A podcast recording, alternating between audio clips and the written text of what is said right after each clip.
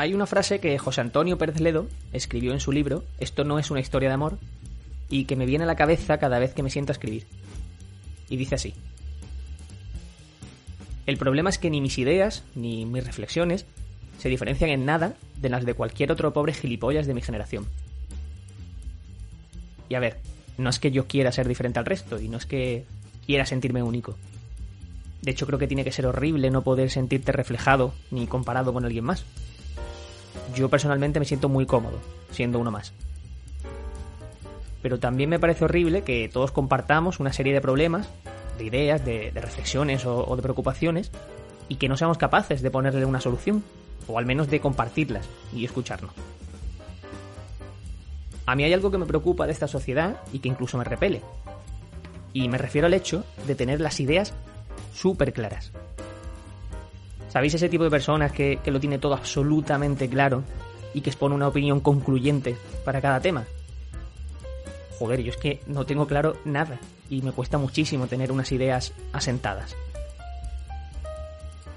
Un ejemplo, yo leo una información o, o hablo con alguien sobre algún tema en el que creo incluso que tengo una opinión formada y automáticamente tiendo a buscar lo opuesto.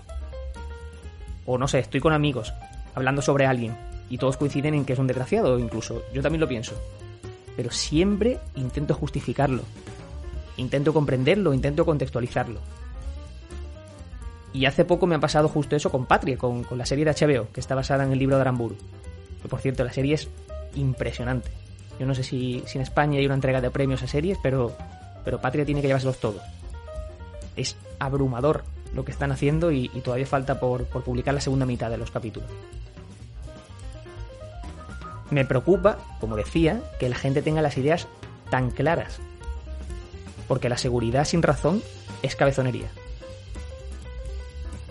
Somos una generación que va a tener muy complicado poder quedarse en un sitio laboral o incluso familiar durante mucho tiempo. Somos una generación que tiene que estar absolutamente abierta y acostumbrada a abrazar el cambio casi constantemente, porque es que el mundo va mucho más rápido que nosotros. Y seguramente esa sea la raíz del problema. Que cuando nos encontramos en un mundo tan abierto, tan proclive al cambio, con tanta adversidad y con tanto crecimiento, nosotros nos sentimos más lentos y queremos certezas, porque es mucho más fácil. Queremos sitios donde encontrarnos cómodos y seguros con lo que decimos y queremos. Y eso, inevitablemente, se traduce en que la gente lea lo que quiere que le digan. Hoy se consumen pocos medios de comunicación y, y esos van a ser ligados a los que comparten tu forma de entender la vida. Queremos que nos digan lo que ya pensamos. Y eso es una mierda, sin rodeos. Porque es que no tenemos que tener miedo al cambio, porque forma parte de nosotros. El cambio y las personas que te enseñan otra forma de ver la vida te van a ayudar a mejorar siempre. Y esa es la única certeza que yo tengo.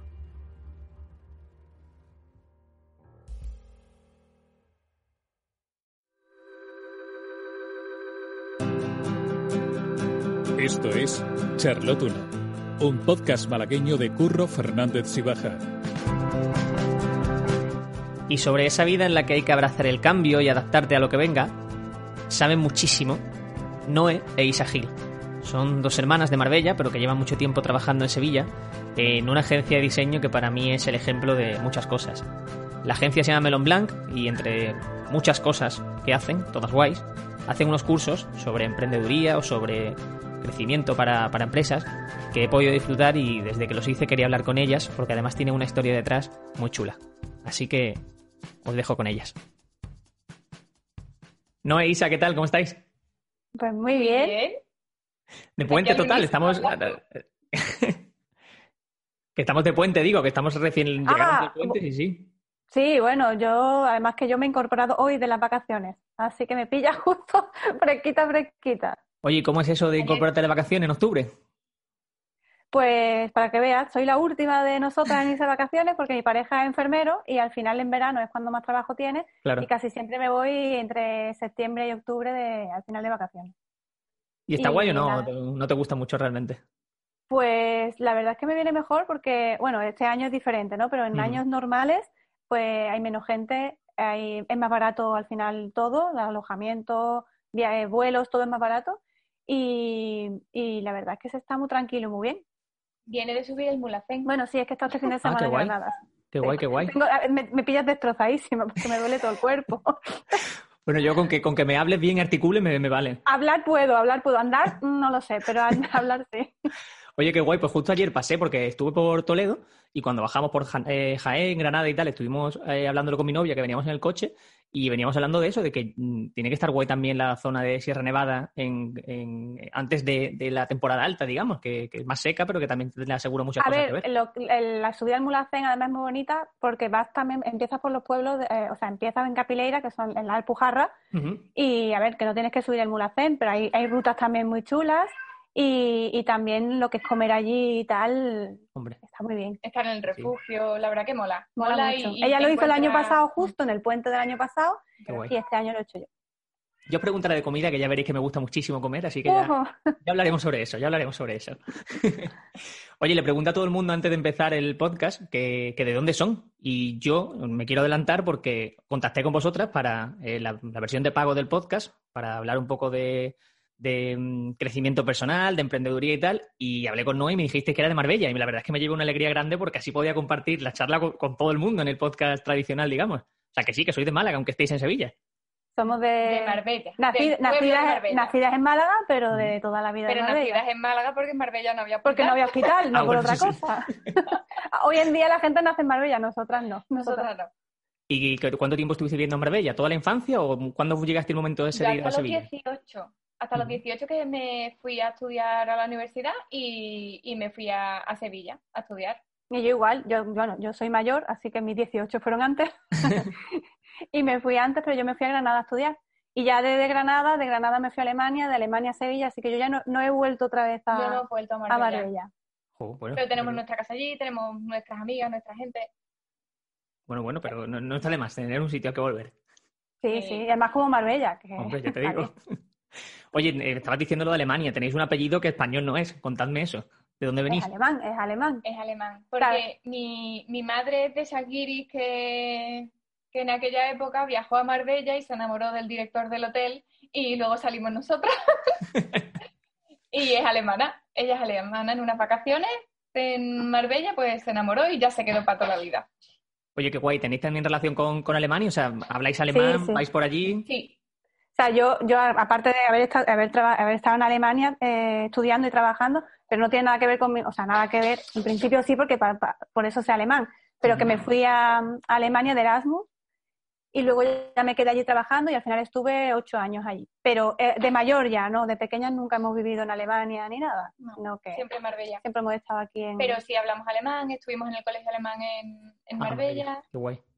Bueno, y, mi madre hablaba alemán con nosotros. Exactamente. O sea, el alemán es complicado, ¿eh? Que a la poca gente que conozco que lo ha intentado siempre dice que le cuesta la vida, ¿eh? Nada, nada, nosotros porque es nuestra lengua materna, que si no yo no me atrevo a aprenderlo, ni me animo ni nada.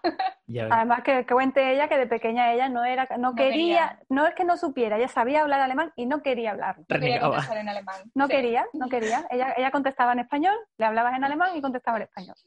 Qué fuerte. Pero, este, pero ahora está bien, ahora hay algo de lo que enorgullecerse.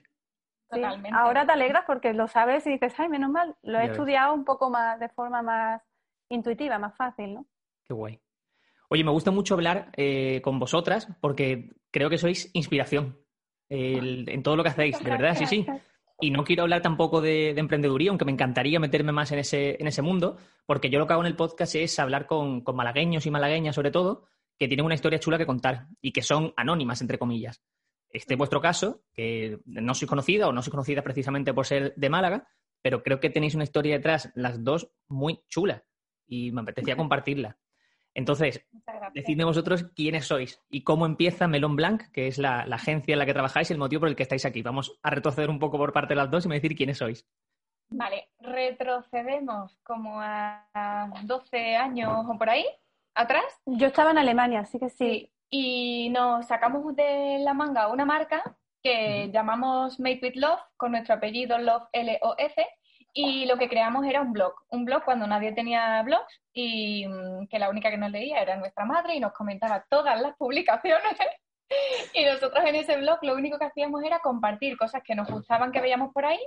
Y como mi hermano estaba en Alemania y yo estaba aquí en España, pues em, todo aquello que encontrábamos y que consumíamos horas y horas de Skype compartiendo, dijimos, bueno, ¿y porque en vez de compartirlo entre nosotras, no lo plasmamos en un blog y lo compartimos con el resto del mundo? Sobre todo eran cosas de manualidades. Sí. O sea, eran porque en Alemania está más desarrollado el tema manualidad, ahora aquí es otro mundo, pero cuando nosotros empezamos, que era cuando el 2007, 2008 más o menos, en España, a ver, las típicas tiendas, había mercerías, mmm, ferreterías y cosas así, pero manualidades, manualidades, tampoco había. El do it yourself no existía. Internet, internet, la venta por internet tampoco es que fuera una cosa en la que todo el mundo compraba, no estábamos familiarizados la gente con la venta. De hecho, tú vendías todo allí en eBay y yo decía, ¿por qué aquí nadie compra en eBay? Y yo ponía mis cosas claro. en eBay y nadie compraba. Y en, y en, Alemania hay muchísimas tiendas, y yo muchas veces le, hacía manualidades ahí en Alemania, porque claro, el tiempo frío pues invita a quedarte en casa y, y tal. Y yo le enseñaba las cosas por Skype, mira lo que he hecho, tal, y, y se la enseñaba a ella, y ella me dijo, ya, ay, pues qué guay, pues vamos a enseñarlo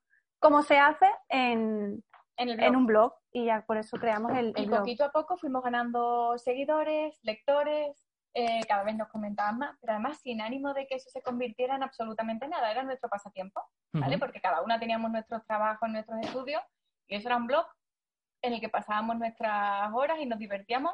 Yo era diseñadora en, en un estudio y, claro, ahí diseñaba lo que me mandaban los clientes y luego llegaba a casa y diseñaba yo los posts que me daba la gana, con los colores que me daba la gana, con las tipografías que me daba la gana, y eso era lo que me divertía y fue ganando seguidores y la verdad que de repente mmm, me quedé en paro y dijimos, bueno, ¿por qué no podemos aprovechar esto y convertirlo en, en, una empresa que no tengo nada que perder?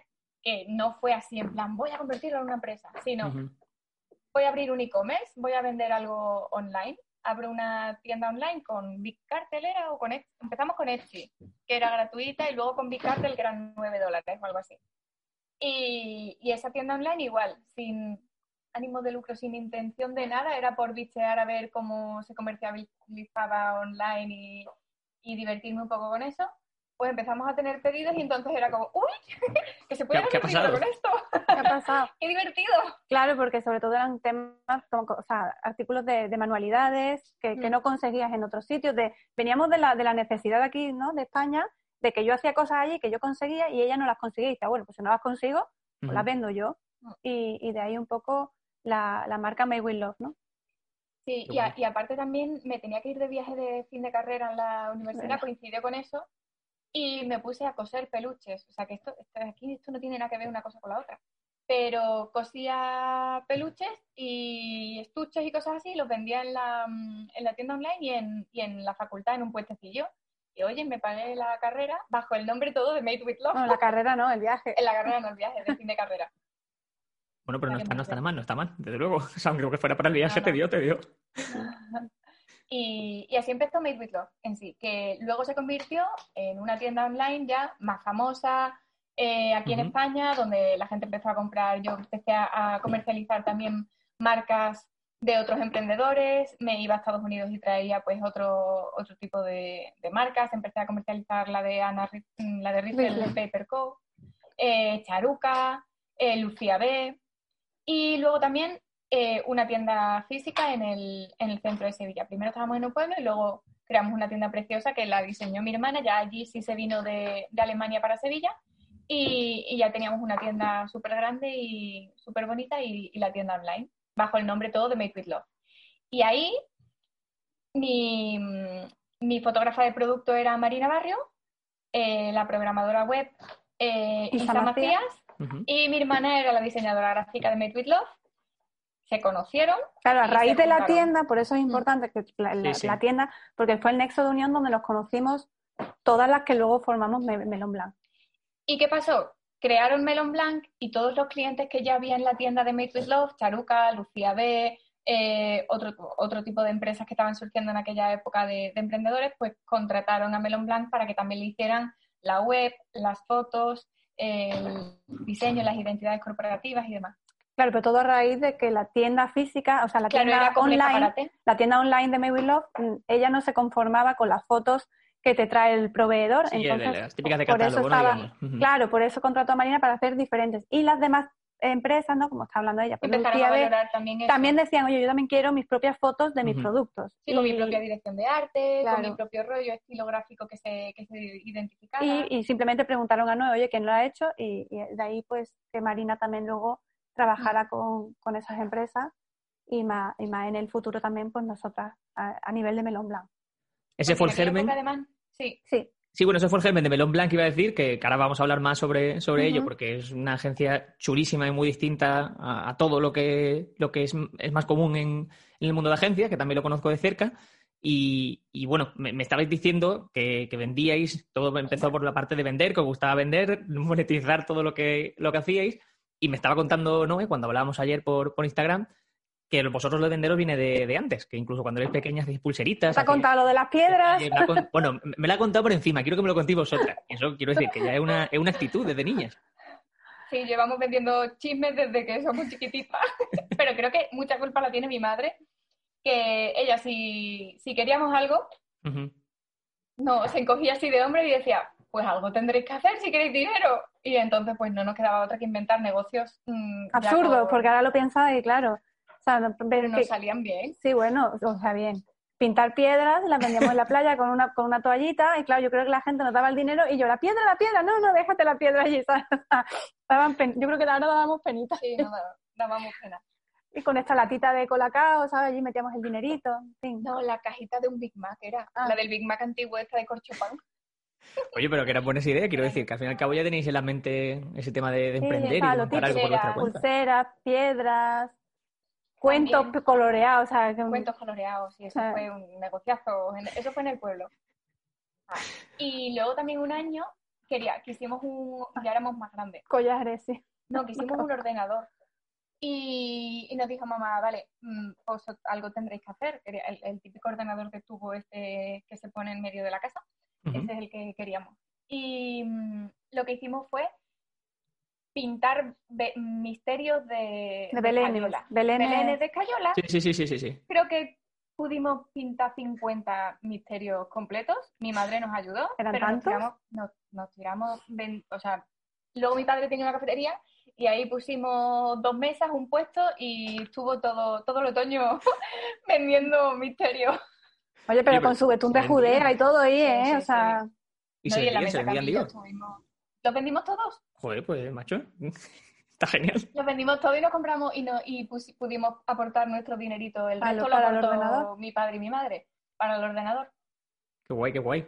¿Y de, algún negocio que os quedase de, esa época? Me lo voy a inventar, que dijerais, oye, siempre me ha llamado la atención la hostelería. Eh, sé que mm, tarde o temprano montaré un bar. O algún negocio que os haya quedado ahí. No, bar no. Porque mi padre tuvo una cafetería y vimos que, y, veníamos también del mundo de la hostelería del hotel, y es un mundo muy sacrificado donde tienes que estar muy encima y estar hasta muy tarde. O sea, nosotros hemos estado allí en el bar con mi padre, hasta a lo mejor tenemos que quedarnos aquí a las 11, a las 12, venirse mi madre con nosotros, mi padre quedarse allí. ¿Para qué? Porque nosotros empezábamos, o sea, teníamos colegio el día siguiente. Hemos hecho muchos deberes en mesas de, de bares y hemos dormido mucho en sillas de NEA con la típica chaqueta encima y cosas así. Esa vida no la quiero yo para mis hijos. ¿Pero algún negocio entonces que se os quedara o no? ¿Alguna idea así que tú digas, oye, esto se nos queda por ahí pendiente? Siempre, siempre he pensado que, iba a trabajar para otra persona. Desde pequeñita no tenía pues ese carácter emprendedor de yo voy a montar un negocio. Al revés, yo me imaginaba trabajando para, para otras personas. Fue pues, pues, fíjate lo que te digo, que yo pensaba... Sí, sí, dime, dime, perdón. Sí, que fue luego a la, necesidad en plena crisis de, bueno, nadie me va a contratar, pues sí, nadie me va a contratar porque todas las agencias están cerrando porque la... Que fue en el 2008, ¿no? Así. Sí, con la crisis de... Em, pues que no te queda otra y dices tú, pues, si nadie me contrata, me las, me las apaño yo y, vamos a intentar sacar nosotros un negocio para adelante, que no mm. tenemos nada que perder porque una tienda online, esto todo gratuito, 9 dólares al mes claro, para empezar está muy bien. O sea, para empezar al final no pierden nada. Mm. Claro, pues yo pensaba que era al revés, que era como una actitud que, al fin y al cabo ah, lo típico de, oye, yo siempre querido emprender, siempre querido montar algo, fíjate que me ha, sorprendido eso. No, porque además yo también, yo trabajaba, yo, yo estaba en un estudio de arquitectura en Alemania y fue la necesidad de volverme a España la que me hizo que, bueno, que ya me, uní con mi hermana a la tienda Me mm. Qué guay.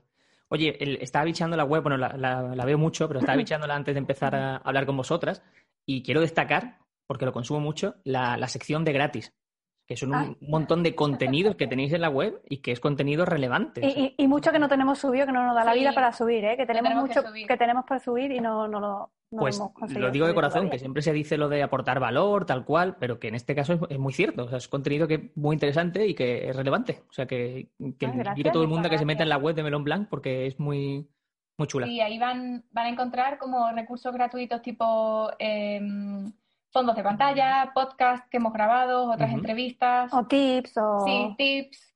Eh, Instagram TV que hace Marina al fin y al cabo somos cuatro creativas y, al final todo el contenido que creamos entre nosotras lo volcamos ahí, ¿vale? Como nuestro, nuestro escaparate.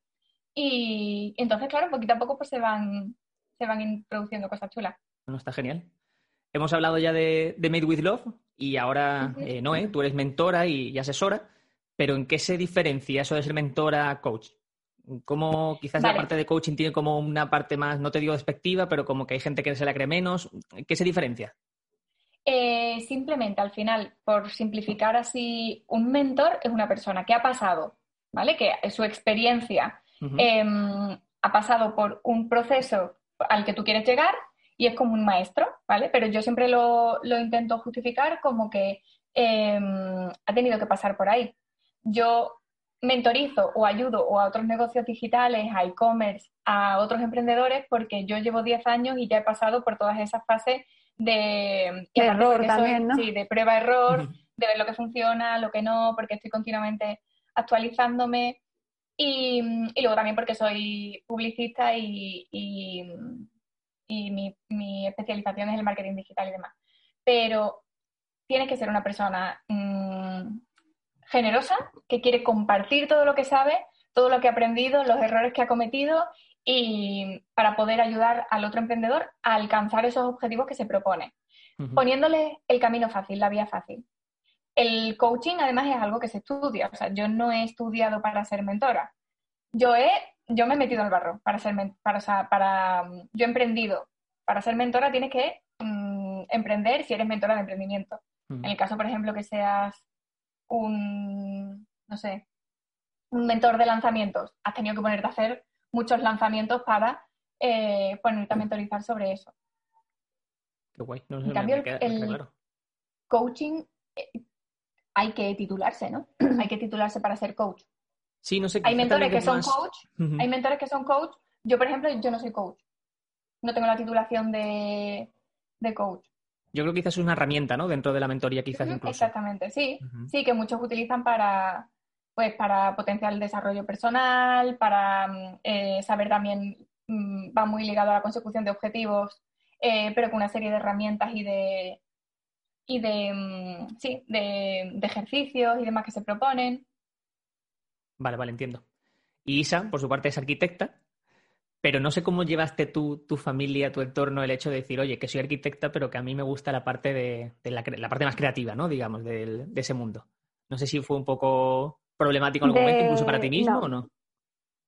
No, o sea, a mí, por ejemplo, yo creo que hice arquitectura porque no se podía estudiar diseño, o sea, porque era lo, más, lo, más, lo más parecido a diseño eh, dentro de la arquitectura, pero, o sea, yo he hecho arquitectura y mis, mis, mis proyectos de, de, clase o que tenía que entregar, ¿no? Porque bueno, tienes que entregar muchos proyectos, eso eran proyectos de diseño, los ponía bonito, todo lo ponía bonito, que me decían, pero ¿por qué? ¿Pero por qué gastas tanto tiempo y energía en esto? Yo, porque me gusta. O sea, yo lo hago porque me gusta.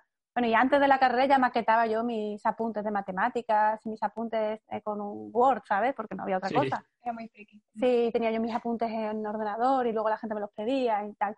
Entonces, esto me viene a mí ya desde antes. Y, y la carrera de arquitectura, bueno, me, me, gusta, me, me ha gustado siempre el mundo de la arquitectura pero la verdad es que siempre le he puesto mi granito de diseño ahí, entonces era una cosa que innata, o sea, es que era eh, algo que venía y sigo haciendo arquitectura, o sea, que no es que no, lo haga y lo haya dejado, pero sí que he ampliado el abanico y cuando pues no hay nada de proyectos, pues sí que entran a lo mejor cositas de, diseño. Y, me gusta mucho el tema también, ¿no? De, de Melon Blanc, cuando empezamos con Melon Blanc, de coger gente desde cero, gente que está empezando, y, gente que, les ayuda desde el principio a crear su propia marca. Eso, eso por ejemplo, me, me, gusta un montón, más que por ejemplo que te venga una marca que ya está consolidada y te diga, ah, dame un, yo qué sé, un catálogo, un flyer o, una maquetación de un libro. Entonces, cuando, cuando te viene una marca, porque yo también he vivido, ¿no? Con May With Love y con Melon Blanc, lo que es empezar desde cero, la verdad es que se le coge un cariño especial y lo sigue de otra manera. Sí, es muy guay, luego ves como, imaginario guay, muy guay, sí, sí. Claro, y luego ves como, como, como de la nada, ¿no? Pues se convierten en una marca así, como grande, consolidada. Y la verdad es que, que enorgullece un montón. Pero vamos, que la familia y eso no. Sí, también hemos tenido siempre ¿eh? mucho apoyo eh, por parte de, la familia y de nuestro entorno, que eso también es súper importante porque yo tengo muchísimos clientes que no están haciendo lo que quieren y es uno de los bloqueos más grandes que tienen, no están haciendo lo que quieren porque eh, no tienen la validación de sus padres, no tienen la validación de su entorno, de su pareja y se creen que están, por ejemplo, jugando las casitas, cuando lo que están haciendo es intentando construir un proyecto, mm, levantar una empresa o simplemente están haciendo lo que les gusta y les retorna mm, dinero, punto, que no tiene que ser eh, volverte rico, sino que te dé un sueldo y que, vivas en las condiciones que tú quieras. que conozco mucha gente que tenía un buen puesto de trabajo, ganaba dinero, no era feliz y ha cambiado su, su mm. modelo de vida por algo que le gusta hacer. De eso tenemos, hemos tenido bastantes, bastante gente tienes que tener apoyo y darte, darte sobre todo tu permiso y no juzgarte tú el primero. Pues me, estáis llevando vosotros a hablar sobre dónde quería llevaros, así que, genial. Vaya. Y es, eh, vaya, os voy a poner un, mm. caso práctico. Eh, yo estoy en un momento en el que quiero emprender algo. A mí siempre me ha apetecido mucho, mi familia ha sido emprendedora, pero no sé qué. Pero no sé qué porque tengo muchas ideas, no porque me falten. es como que no sé a qué meterle mano primero. Entonces, eh, a mí me cuesta mucho ordenar mis ideas. Me cuesta mucho coger inspiración. Quiero saber cómo lo hacéis vosotros, cómo hacéis una división de ideas, cómo, eh, de dónde cogéis vosotros inspiración, de dónde podéis coger conceptos que os ayuden a, saber qué es lo que queréis y, cómo ordenarlo, básicamente.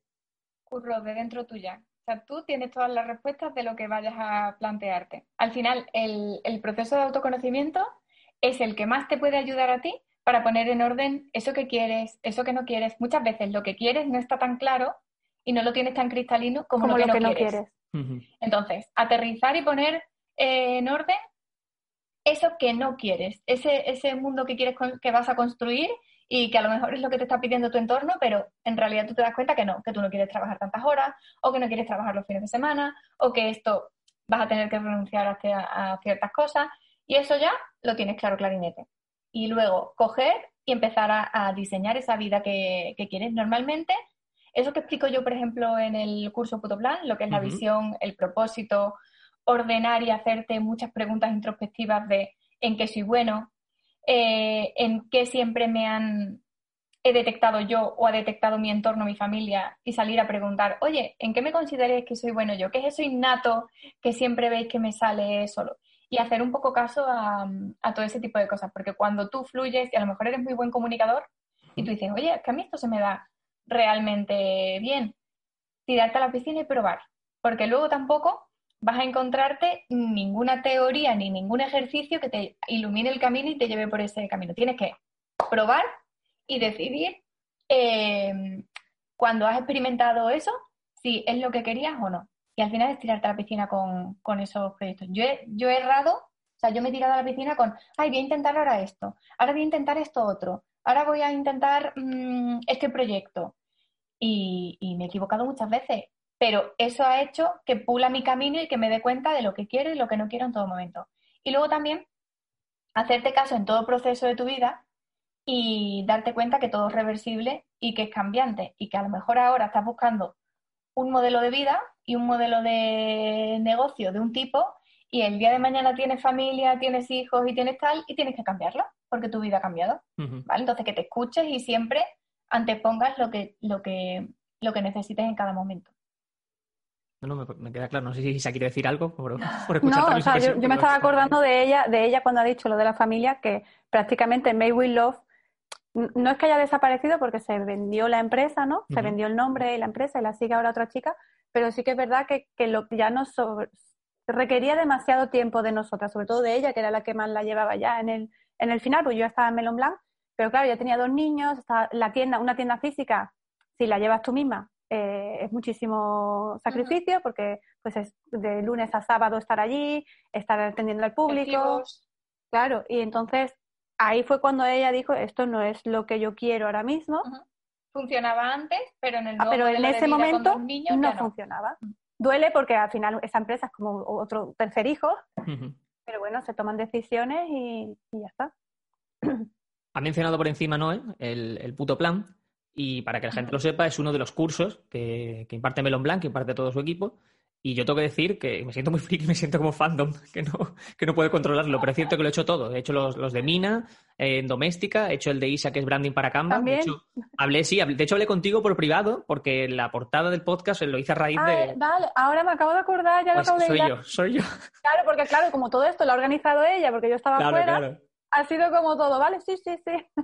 Pues sí, sí, era yo el que te pregunté y, luego también ahora estoy haciendo el puto plan que, me venía bien por eso, porque creo que era un poco poner, como me estás haciendo tú, bajar a tierra todas las ideas que tiene, intentar darle forma a un proyecto antes incluso de que, de que exista ese proyecto, este, ese proyecto como tal.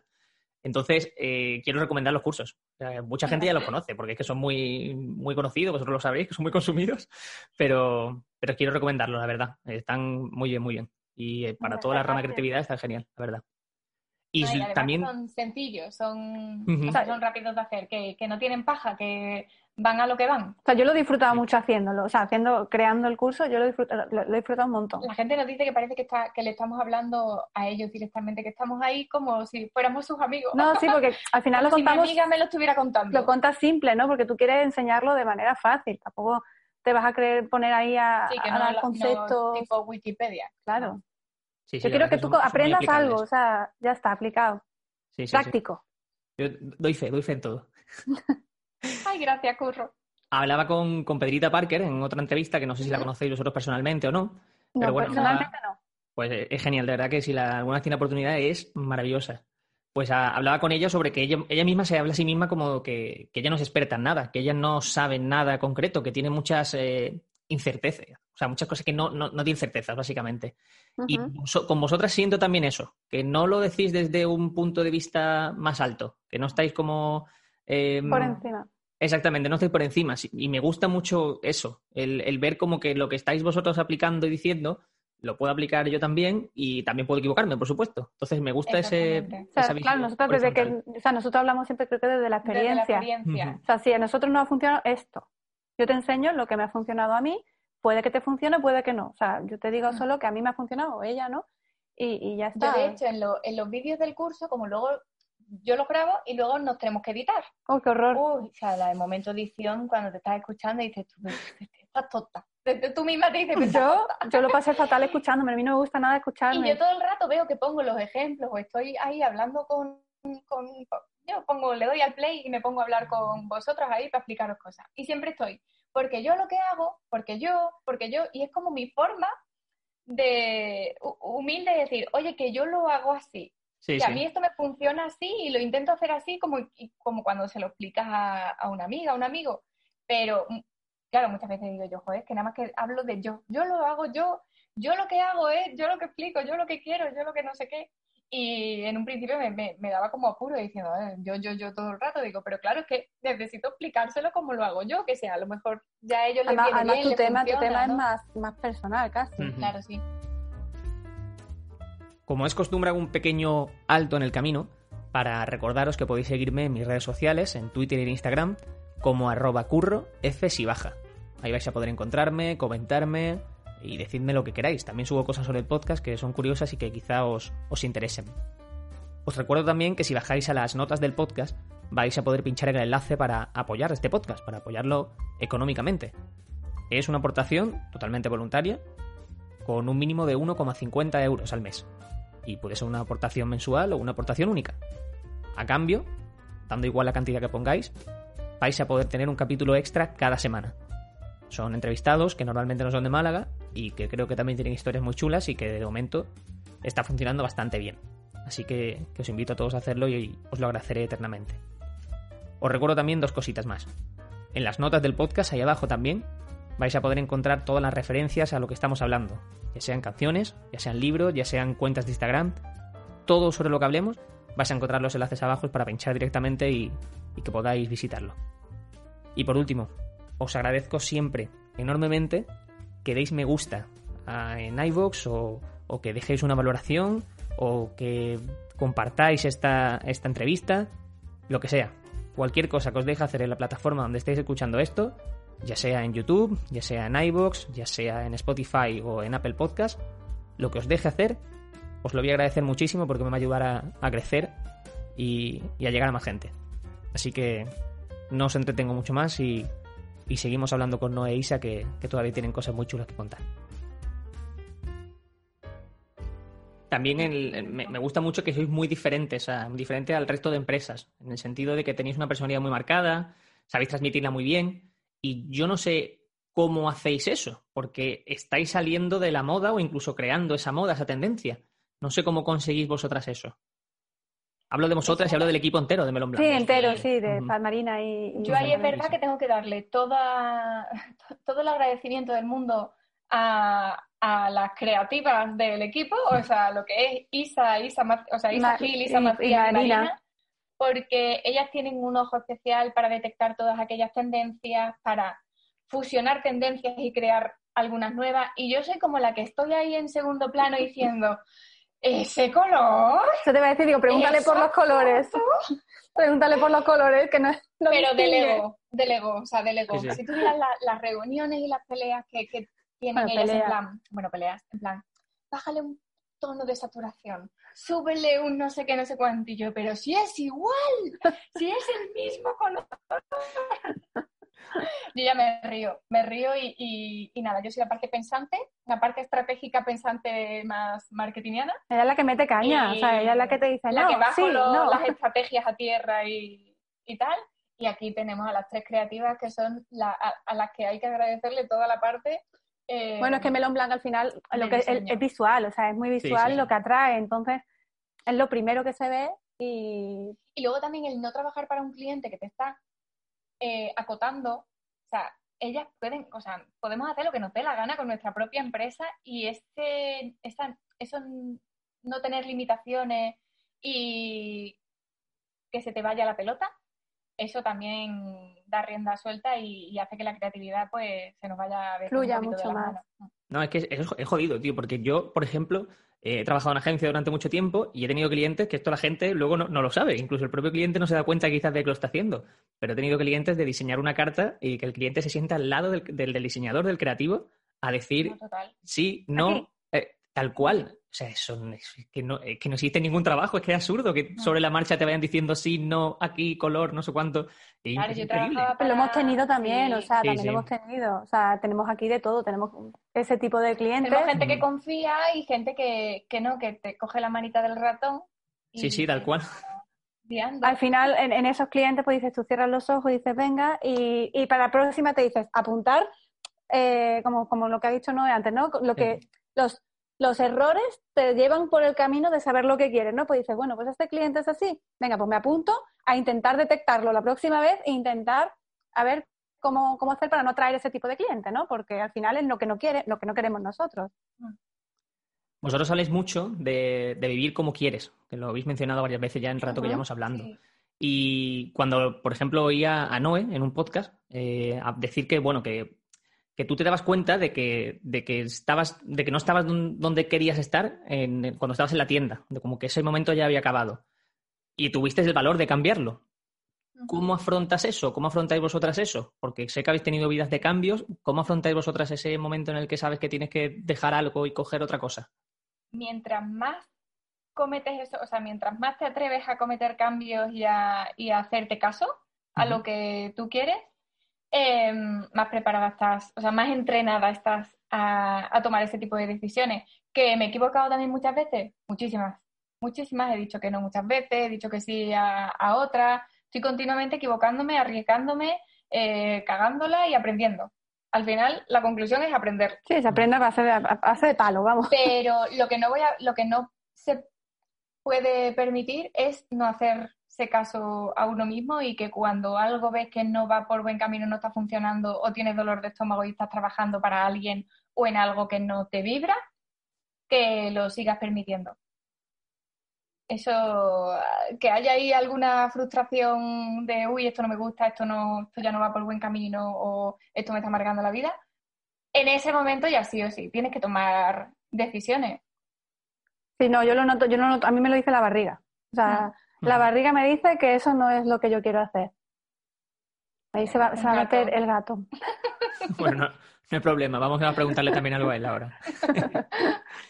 Y bueno, quería deciros también que, bueno, Isa eh, sabe mucho sobre eso, sobre vivir como quieres, adaptarte a la situación. Y quiero que me cuentes qué pasó el 21 de agosto de 2017. Ah, ah pues eh, el, hace poquito, o sea, hace eh, tres años ¿Tres añitos, sí, de, ese aniversario, que fue el día que me trasplantaron por cuarta vez. Porque yo desde pequeñita, bueno, pues he tenido problemas renales y tal. Y, ese fue el motivo también un poco de que yo me tuviera que volver a España a, pues, estar con mi familia, porque al final yo estaba sola en, Alemania, a volver aquí y poder estar aquí arropada de mi familia para, entrar en diálisis y para, y para poder afrontar un poco mejor todo lo que es la enfermedad. Y, y, bueno, sí, es verdad lo que tú decías, que los cambios, yo es verdad que me he dado cuenta, no sé si a, por la enfermedad, pero tengo un nivel de aceptación muy grande. Entonces, cuando tú dices lo de afrontar los cambios, yo los afronto muy bien. Yo las cosas que vienen las acepto muy bien y digo, bueno, pues esto es lo que hay ahora, hay que buscar pues, una nueva rama, una nueva meta, una nueva eh, método de una solución a ese problema y tiro para adelante. Hay gente pues que seguramente pues le cuesta más, yo lo entiendo, pero a mí la verdad es que a lo largo de los años yo me imagino que, que me habría ido eh, curtiendo en eso, no lo sé. Y, en plan a los problemas, los, soluciones. Los problemas las soluciones y, y para adelante. Porque es que yo siempre lo digo, o sea, vida se tiene una vez y no está la vida como para estar amargado y, y tirándote llorando por las esquinas. Cuando es lo fácil, cuando yo lo veo, yo lo veo en ella o yo lo he vivido, porque ella lleva mala desde los nueve meses, o sea, son cuántos años, no, te voy a decir mi edad. Unos pocos, unos pocos.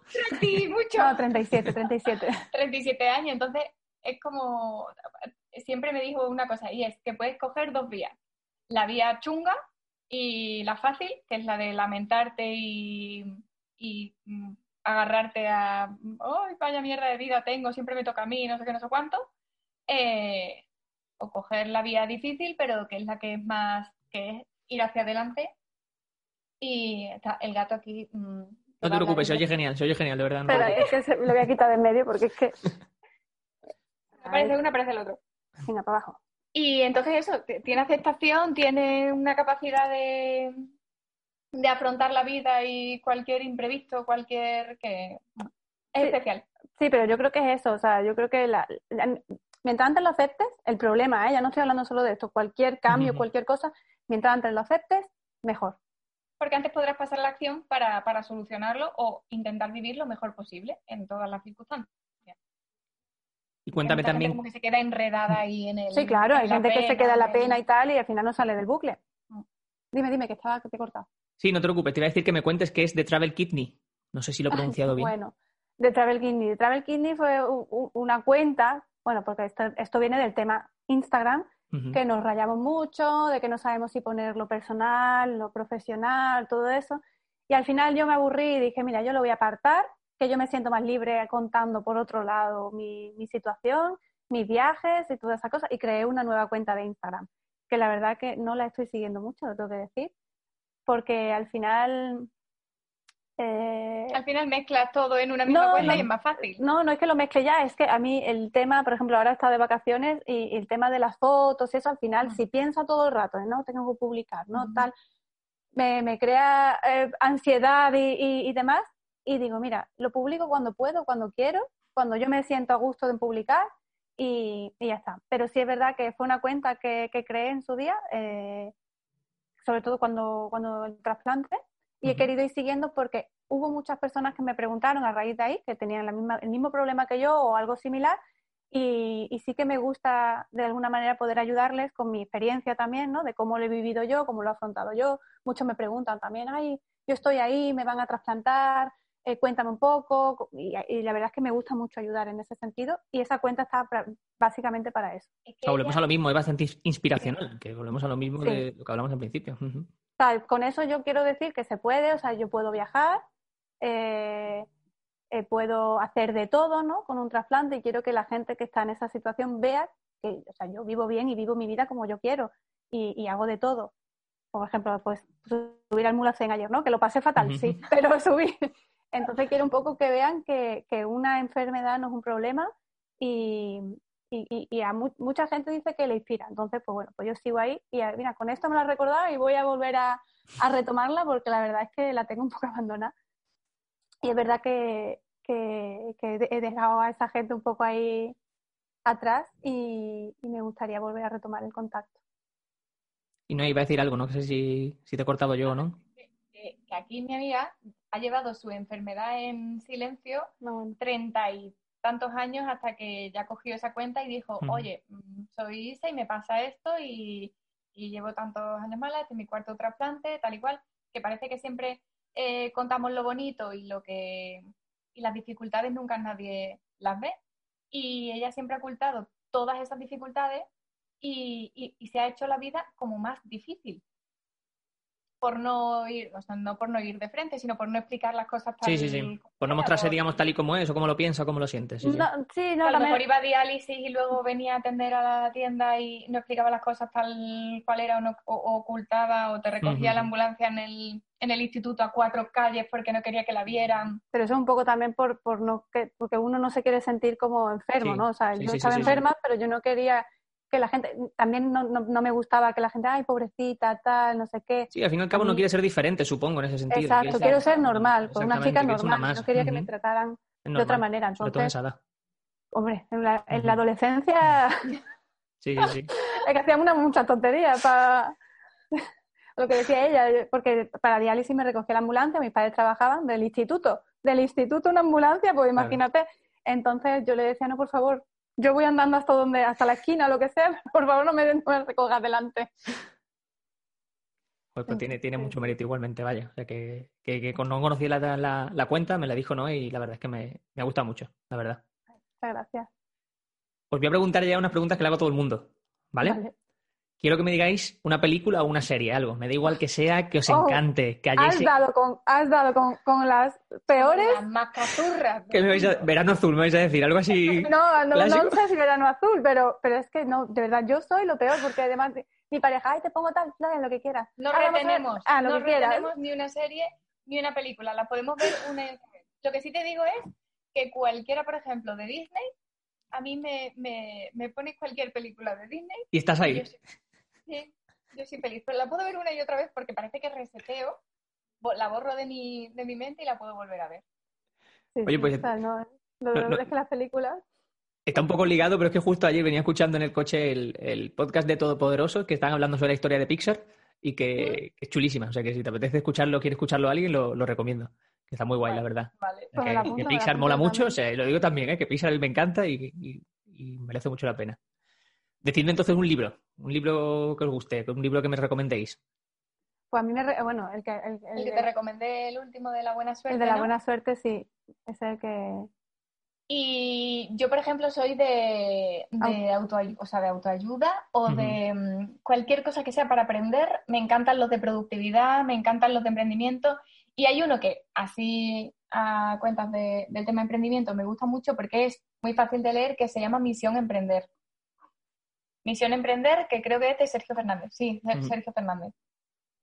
Vale, pues lo apunto. ¿Y el, el, que ha dicho Isa, la buena suerte? Ah, el de, el de la buena suerte, que creo de, de Alex Rovira. Alex Rovira. Vale, ¿y es novela? O sea, ¿de qué va ese libro? Es como una enseñanza sobre, sobre cómo, o sea, una enseñanza, sí, lo cuentan con una historia, pero al final es una enseñanza para, para que, la suerte hay que buscarla, que hay que hacer todo lo posible por, poner todo a... Sí, como de positividad, ¿no? Y, sí. Vamos, yo, yo siempre he creído así desde pequeña, yo creo que también eso es parte de, de, mi forma de ser, ¿no? De, tú puedes coger lo que he dicho ya antes, coger lo bueno, coger lo malo. Mm. Pues la suerte yo creo un poco también así. Yo nunca he pensado que yo haya tenido mala suerte por, por haber estado enferma o lo que sea, sino que dice, bueno, si, si me ha pasado esto, lo bueno es que ahora soy así, ¿no? Nosotras es que creo que tenemos también un puntito un poquito raro de, de positividad. Muchas veces pecamos de, demasiado positivas de a todo le vemos como el lado bueno. aunque estemos en la mierda estamos como ah bueno no pasa nada hemos aprendido esto. Bueno no pasa nada ahora me llevo esto bueno de esto ya está. No, creo que en algún momento algo petará o algo así. No, pero me siento muy identificado. O sea, yo tengo discusiones con, con mi novia sobre ese tema que ella me dice un poco de, pero tío, reacciona, o sí, baja un poco, o sea, no es lo malo, ¿no? No todo puede ser Eso es, ni puedes sacar todo... Sí, sí, me pasa también. ¿Una canción? Pues mira, el problema es que las películas y la, y la música no va mucho con nosotros. Es que en todo no se puede... No, no se puede estar en todo, es verdad, es verdad. No, se puede estar en todo. O sea, lo que es, yo le doy a la lista bueno, yo ya he llegado al punto porque, o sea, mi pareja se, se, enfada conmigo que pongo la tele. O sea, ahora me dice la gente, pero que pone la tele, digo, mira, porque no quiero pensar más. Yo pongo Netflix y me salen tantas cosas que digo, ahora me tengo que poner a pensar que tengo que ver. Digo, mira, pongo la tele y lo que salga, o, o, lo primero que pide Netflix, ¿eh? Algo así, pon. Pues con el Spotify me pasa lo mismo. Lista, radio, venga. Eh, uy, me ha gustado esto, voy a seguir la radio. Y no, de verdad que lo que no te sé decir. Sí, yo soy carne de sugerencia. Sugerencia, pon, ahí le doy. O sea, soy lo peor. Estado de ánimo, estado de ánimo. Mm, este mismo. Y luego no, no retengo, ¿sabes? O sea, me gusta eso, le doy el corazoncito o le digo a seguir más de esto y me enseña más de eso. Y tampoco no quieras que me aprenda una canción.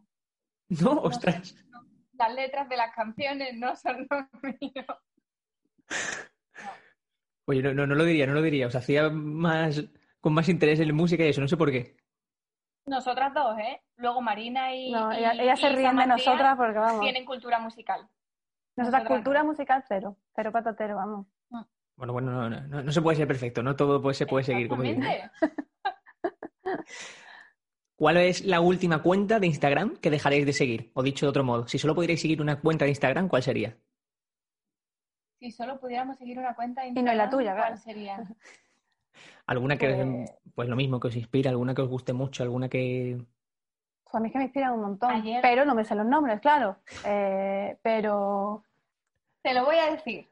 Venga, dímela. Porque además, a nivel de reflexiones, ayer me, me gustaron muchísimo algunas publicaciones que, que, que hizo. También es que pasa mucho, te, lo he escuchado a ti en entrevistas, ¿no? Que mucha gente te dice que, sigue tu cuenta y tú también la trabajas mucho. En Melón también trabajáis mucho la, la bueno, todas las cuentas de clientes y demás. Eso también te lleva a que cuando te toca a ti seguir y consumir, no lo haces con tantas ganas, porque ya estás como diciendo, oye, ya he acabado mi mm, tiempo en Instagram o ya he acabado, claro. es que, claro, muchas veces ya no sabes cuándo acaba el trabajo y cuándo no. Entonces, mm, esto dices tú, ¿esto es trabajo o no es trabajo? Sí, sí. No, pero al final, al final mira sí igualmente. O sea, yo, yo sigo muchas cuentas, es que ahora no te sé decir ninguna en concreto, pero sigo muchas cuentas de, de diseño, o sea, de lo que es eh, diseño interiores, de arquitectura. También me gusta mucho el, el punto, o sea, hago mucho punto, o sea, lo que es tejer. Tejo, crochet y eso, me encanta y sigo muchísimas cuentas también de, de eso que me inspiran muchísimo, que oye, que de todo se saca, que muchas veces ves algo y te, oye, la gama de colores que ha usado esta chica me encanta, la voy a trasladar porque a esta cliente es que le viene súper bien. Cosas así, ¿no? Ya empiezas a conectar cosas. Sí, sí. Y, cuentas de, que te enseñan de mucho contenido de valor también. Ajá, había una. de, los colores de las piedras de Marbella hemos acabado en saturación. O sea, de, todo, de todo se va aprendiendo. Mira, esta chica, Mireia Simorel. Mireia pues Hace pues unas reflexiones, es escritora, es psicóloga y, terapeuta. Y tiene unas reflexiones muy chulas. A mí me gusta la gente que, te hace clic. que cuando los estás leyendo consiguen crear un efecto en, ti y te, remueven o te hacen reflexionar o, te están enseñando algo. Y esta chica, por ejemplo, me, gustan sus, publicaciones. Yo no la conozco Aparte, no tiene nada a nivel, o sea, no, estoy hablando ni de diseño ni nada, sino el copy. Sí, sí, sí. sí. Ella, piensa en copy y yo pienso en lo que veo. Claro, yo en el feed no, no me fijo, aquí cada uno tenemos nuestros intereses. Sí. A mí me pasa que en, Javier Aznar, que es un periodista, que me pasa igual, que cuando escribe sus artículos y tal, y escribe sobre muchos temas, que lo leo y digo... ahí a ver qué ha dicho, ¿no? me, está leyendo a mí, qué cabrón, sí, sí. Exactamente. Tienen esa capacidad como de hacer... Y además de no sé, de poner palabras a nuestros sentimientos o muchas veces a, ponernos las cosas fáciles y explicárnoslas de forma sencilla o hacernos sobre todo mucho reflexionar. Decir, uy, es verdad. Y eso, eso, ese es el tipo de publicación que me gusta a mí.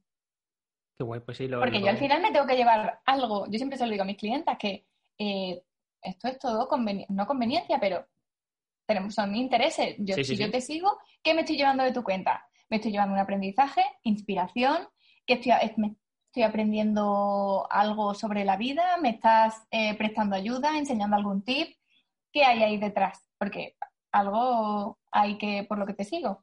Es mi tiempo, ¿no? Claro, sí, sí. Y ya por último, a mí me encanta comer. Tengo un blog que se llama cenados.com y quiero que me digáis sitios ¿dónde me lleváis a comer vosotros a Sevilla, que yo voy bastante a Sevilla, mi hermana vive allí. Ay, ¿tiene que ser de Sevilla? Vale, vale. Bueno, o de Málaga, donde queráis. es que de verdad que... Ay, no, que este fin de semana está Marbella. Bueno, pues Marbella me vale. Que me ha gustado mucho. ¿Al Vivo has ido? He ido a Vivo, sí, ah. de Dani García. Y, y, también he ido a un sitio de carne, a un argentino, que se llamaba Origen. Y mi, mi, pareja ha terminado hasta el mismísimo ya de mí porque mm, lo he repetido como 200 veces. Pero la carne, la mejor que he comido nunca. Era mantequilla. y el cuchillo cortaba muy bien. este cuchillo. o una de dos, ¿no? Sí, sí, sí, las dos cosas. Y, ese me ha encantado. Y luego aquí en Sevilla es que te puedes perder comiendo en. Total. Eh, Hailu hasta mm, cualquier tapeo por aquí. de los boquerones. O sea, eso es lo más cutre que hay aquí, el blanco cerrillo, pero es mítico. el de los boquerones en adobo, huele la calle todo adobo, o sea, es como reclamo total. Uy, mm. vamos a tomar un poquerones. a nosotras nos encanta comer también. De todos modos, nosotras volvemos como con la música y con todo. Somos fáciles, fáciles, fáciles. Y a nivel de estómago ya ni te cuento. o sea, a mí como unas croquetas de vídeo o cualquier cosa de esas que nos gusta. No somos muy exquisitas tampoco. oye, me gusta dejar el refugio, en el refugio ahí de Poqueira, en el propio Mulacén. Sí. Un refugio. una, además que le hicieron para nosotros, nos preguntaban por la mañana, ¿qué queréis comer? Y dije yo, lentejas. Y me hicieron unas lentejas que vaya. Qué bueno. Me encantan. Pero bueno, decía las croquetas dos vídeos, las croquetas dos vídeos son una barbaridad. Eso, eso son famosas, o sea, eso es... Que te chorrea, o sea, se, deshacen. Y, la, y para mí las bravas son del Torre y García, de aquí de Sevilla también. También, también lo conozco. Y enfrente de, bueno, enfrente, en la, calle que de, de vídeo, hay un sitio que no recuerdo el nombre, que eh, voy cada vez que voy a Sevilla, pero es que no recuerdo el nombre. Eslava, Eslava. Bueno, Eslava es de verdad que... Eslava también. tiene, tiene unos cucuruchos de, langostino con no sé qué y una tarta de queso manchego de no sé cuánto también, súper buena. Sí, tiene un, aparte un plato que creo que se llama cigarro de Becker, si no me equivoco, algo así. Ese, ese, ese, ese, ese, que ese, es el, ese está muy bueno. Ese, eso es, de verdad, es que, vamos, es como me muevo la de comida no paro hace un montón de tiempo que no vamos porque es que además que no es imposible comer allí siempre. De hecho, estamos aquí al lado. Sí, ¿Ah, yo vivo cerca. aquí al lado. Pues de verdad que es buenísimo. Yo cada vez que voy a Sevilla tengo que hacer una parada allí en Eslava siempre porque, porque es cierto que es buenísimo. Pues chicas, yo creo que poco más. No sé si queréis vosotros añadir algo, invitar a la gente a los cursos, lo que digáis. Es que yo he estado encantado. Yo invito a todo el mundo. A los cursos los invito a todo el mundo. no, que entren en la página de Melon Blanc en la sección de cursos y, aparte que, los visten, los vean y, si no, que nos pregunten a, arroba isagil o arroba melonblanc o, arroba noe-gil-loe y que ¿eh? nos pregunten, sí, lo mío ya es para... que nos pregunten lo que quieran, que, aquí estamos nosotras. Que responden, doy fe, doy fe que responden. Sí, sí, al final, oye, le coges... yo tengo las, notificaciones activadas, ¿eh? yo veo y voy contestando. a mí es una de las cosas que más ilusión, o sea, que no perdería ni delegaría nunca el estar ahí detrás conversando a través de mensajes directos es una de las cosas que más, ilusión me hace. Yo, nosotros, o sea, yo en mi caso que e, era, ¿no? Un poco más, ¿cómo se dice? Que estaba detrás. Noé y Marina siempre han estado un poco por delante, pero a raíz del curso que, que la gente te pregunta más y te preguntas la opinión y tal, he descubierto que, que, que me encanta. O sea, me encanta el tema de enseñar, me encanta el tema de ayudar que yo lo tenía de antes, pero no sé por qué, pues no lo hacía, ¿no? Estábamos como por detrás con el cliente, con los servicios. Sí, y hoy en día con, con las redes sociales. Con las redes sociales. Poder ayudar a tanta gente y, sobre todo, eh, o sea, descubrir, ver el feedback, el retorno, y eso nos hace muy felices porque todos los días recibimos al final testimonios o ayudas a una persona y te lo agradece. Y, esa, esa, es la parte guay de, de todo esto. No, además me preguntan cosas que dices, ¿cómo se hace en el teléfono? No sé qué, ¿no? Cosas, Ay, un momentito, toma. Claro, cosas que digo, no sabes hacerlo, pero bueno, no pasa nada, yo te lo enseño en un momento y, y os se lo explico o incluso les grabo un vídeo y le digo, mira, es así. Y bueno, te lo agradecen, que nada más que por el agradecimiento y, y que le has ayudado a esa persona que para ti era una tontería y para otra persona es un mundo, eso para mí no es todo. Yo los cursos los recomiendo para cualquier tipo de persona, no solo para gente que trabaje en el mundo de creatividad, cualquier cosa que tenga un poco de interés por cuidar sus redes sociales, le, le, van a ser más que válidos y más que aceptables porque están, están muy, muy bien. Qué bien, pues muchísimas gracias, Curro. De verdad, sí, sí. Sí, un placer. Pues lo he dicho, chicas, que, mil gracias, que ha sido todo muy fácil para cerrarlo, para, para quedar y que, me lo he pasado muy bien, que he disfrutado mucho. nosotros también, yo por lo menos. Ahora pondremos un poco de orden aquí con los gatos, que vale. liando la parda. Espero que nos hayan escuchado mucho. No, no, no, ha estado bien, ha estado bien. Pues lo he dicho, que cuando vaya para Sevilla, seguro que, podremos también vernos y tomarnos que Que nos vamos al eslava. Bueno, eso, pero, dilo con tiempo. Dilo con tiempo para que podamos hacer la reserva o algo, porque... Yo aviso, yo aviso, pero si no, alguno que habéis dicho que yo no conocía, por ahí también me, yo me dejo seducir también. De las sugerencias también me... Genial. Pues muchísimas gracias, chicas. Beso. Chao. Chao. Charlotte 1 es un podcast de Curro Fernández Sibaja. Puedes escucharlo en iBox, Spotify y Apple Podcasts.